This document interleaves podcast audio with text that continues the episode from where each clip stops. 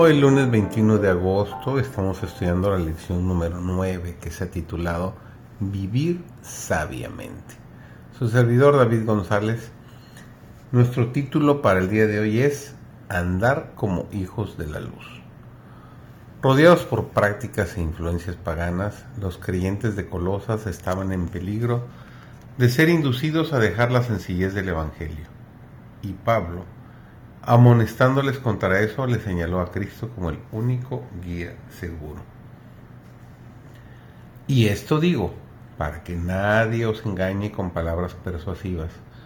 Por tanto, de la manera que habéis recibido al Señor Jesucristo, andad en Él, arraigados y sobreedificados en Él y confirmados en la fe, así como habéis aprendido, creciendo en ella con hacimiento de gracia.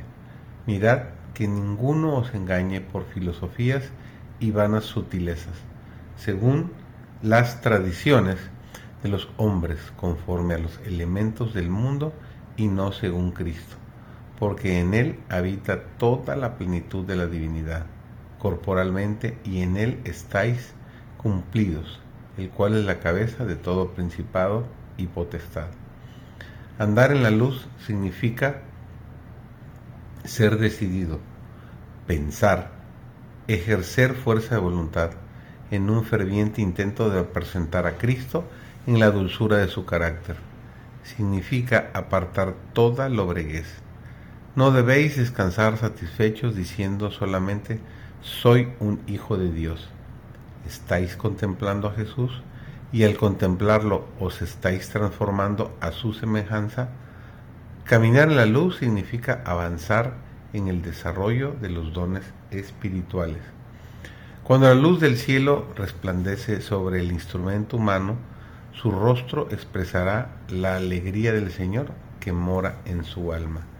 Es la ausencia de Cristo en el alma la que hace que la gente se entristezca y albergue dudas en su mente. Es la carencia de Cristo lo que entristece el rostro y hace de la vida un peregrinaje de suspiros. La alegría es la clave de la palabra de Dios para todos los que la reciben. ¿Por qué? Porque tienen la luz de la vida. La luz da alegría y regocijo, y este último se manifiesta en la vida y el carácter.